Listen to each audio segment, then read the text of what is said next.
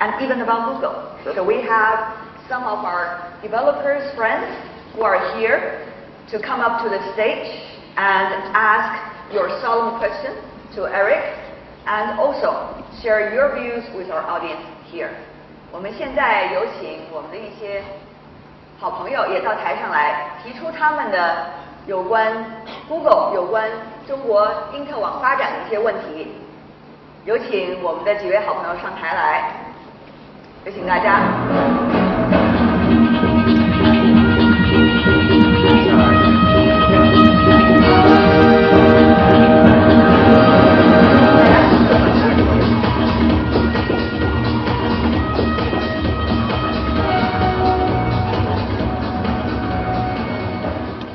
排名不分前后左右中间啊，所以呢，我们请各位啊，知道都是这一次活动的好朋友，同时呢，也是在一直在想中国英特网下面一步怎么来发展。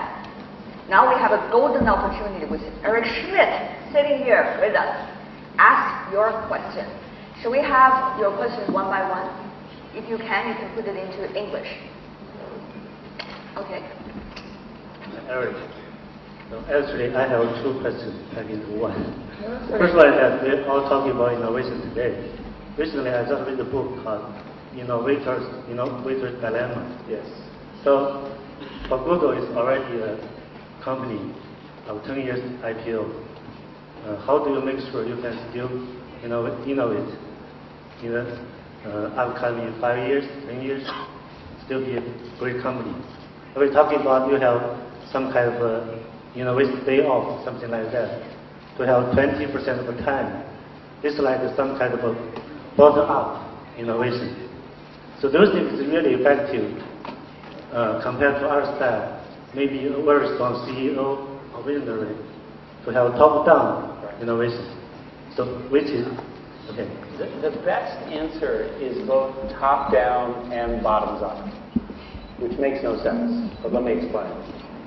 If you look, uh, let's look at um, my friend Steve Jobs, who's now dead, and we miss him terribly. Brilliant, brilliant product visionary as CEO. My friend Larry Page, running Google now, brilliant product visionary. That product visionary running the business, who has a very deep feel for the, for the products of the company. And then you have ideas bottling up.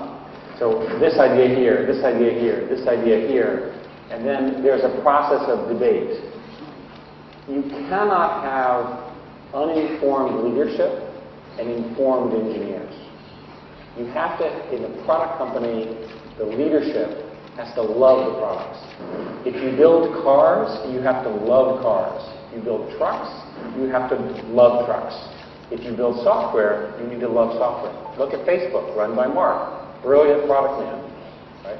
Look at Amazon, Jeff Bezos, brilliant product marketing person. Over and over again, you see the need for top-down and bottom-up.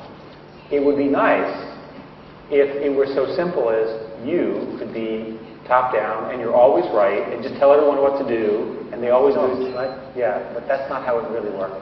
And by the way, it's also not how it worked at Apple because I was on the board. Are you satisfied with that answer? Sure. Thank you. Shall we have the next one? Thank you. So you are the conductor here. if you may point to people and then they you automatically talk. Okay, this gentleman. Uh, I firstly welcome to China. So I hope your trip to TPLK can help us to speed up the net- internet uh, access to Google in China. Uh, I'm coming from Changba, which is the most popular application in China. Yes. Uh, but uh, before joining Changba, I also have my own startup company. But my question is, how can small companies' application uh, get into people's attention in this huge uh, application market? Because as we know currently, the Apple application is full of a lot of uh, applications, and most of them cannot catch anybody's attention. So do you have any plan or roadmap to make this search of the application uh, success, just like you did Yahoo? Thank you. You need, you need something. You need something that excites people. There has to be something that your product does that's better than your competitors. So that's the first thing. Yes. The second thing is we do everything by word of mouth. So friends of friends of friends. So if we have a new idea, we give it to a small number of trusted people, and if they like it and they say, this is amazing, we ask them to tell their friends. And we find that friends recommend other friends. And we start at universities and places like that. So that's a second path. The third one is to get something exciting that you did, right, because of this new product. And then have the media help you. So your product solved a problem. So there's a problem in this city. Your problem solved that. And the media starts to report it, and everyone hears about it. And that's very cheap advertising. It doesn't cost anything. Yes. So those three are much better than spending lots of money to advertise a product that's not as good as the competitors. So it, it starts with a great product and word of mouth. Yeah, I agree with that. But one more question is about uh, if you are you're, you're talking about the product for general purpose, but what if the product is just for few people and don't know by a lot of people? So this strategy will be It, it, it, it works the same way um, with enterprise customers. So the enterprise is a specialized market companies. Uh, the companies have people who evaluate the choices. They ask the other companies what they use. Okay. Again, it's the same principle, different market.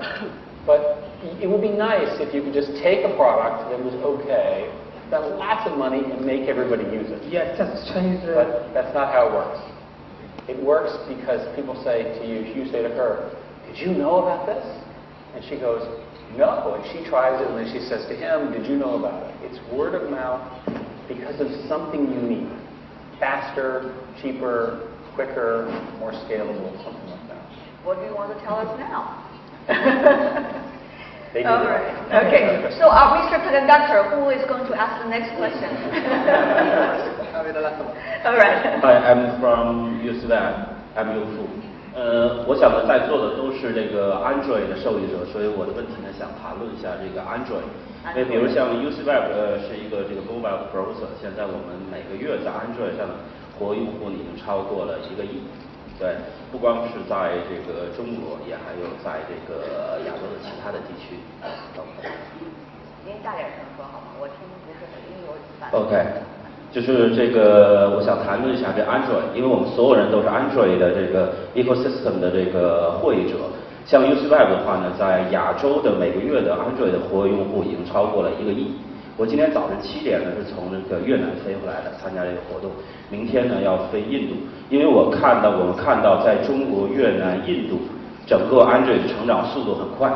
所以我的问题就是，这个作为 Android 的开发者，我想问 Eric Smith，未来两年，他想跟我们分享一下，希望我们关注 Android 的哪些机会？希望我们不要，或者说这个尽量不要做 Android 平台的哪些？因为这个 Google 会 control 整个 Android 的 system ecosystem。 There is concern, obviously, from our Chinese friends about the so-called control of Google of the Android system, and therefore, advice is being asked from you as to what areas might be the most appropriate areas, if we could use that word, to work on, while other areas they don't want to waste their energy. I see. But maybe you can also look at the questions from the other direction, of No, I. I understand the question. I'm not sure I completely understand the right answer here. Um, Android is a huge success. The Android that is in China is the same Android that's used globally. So if you use Android, not only does it work here in China, it also works everywhere. So my simple answer would be to take Android from the global pool and modify modify the apps as you need to. And I don't think that that will be a issue. I don't personally think that will be an issue. I never, I'm never sure. Just that simple, you must have 对，follow 因 up. 为主要的问题呢是 Android 的这个生态系统现在在有些碎片化的问题，所以我们也看到 Android 在4.0以后呢，逐渐的呃有些这个呃开放的地方开始加强了控制。所以说呢，比如说 mobile browser，安 Google 有这个 Chrome，UC 有 UC browser，而且我在 Android 上现在一个月的活跃用户超过了一个亿。某种角度，我们既是合作，可能也有些竞争。他怎么看这个问题？对。Not only competition, uh, not only cooperation, but also competition about the Android ecosystem. Uh, several examples our friend already raised. So you think this is going to be as fierce as it's today, or even more? What do you advise would be the strategy for developers like theirs?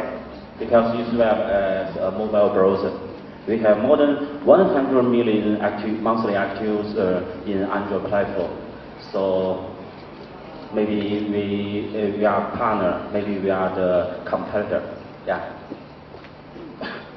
Again, I, first place, I think you're going to have huge competition on the Android platform, and that competition is good for the Chinese citizen because it will drive prices down, and it will serve China extremely well.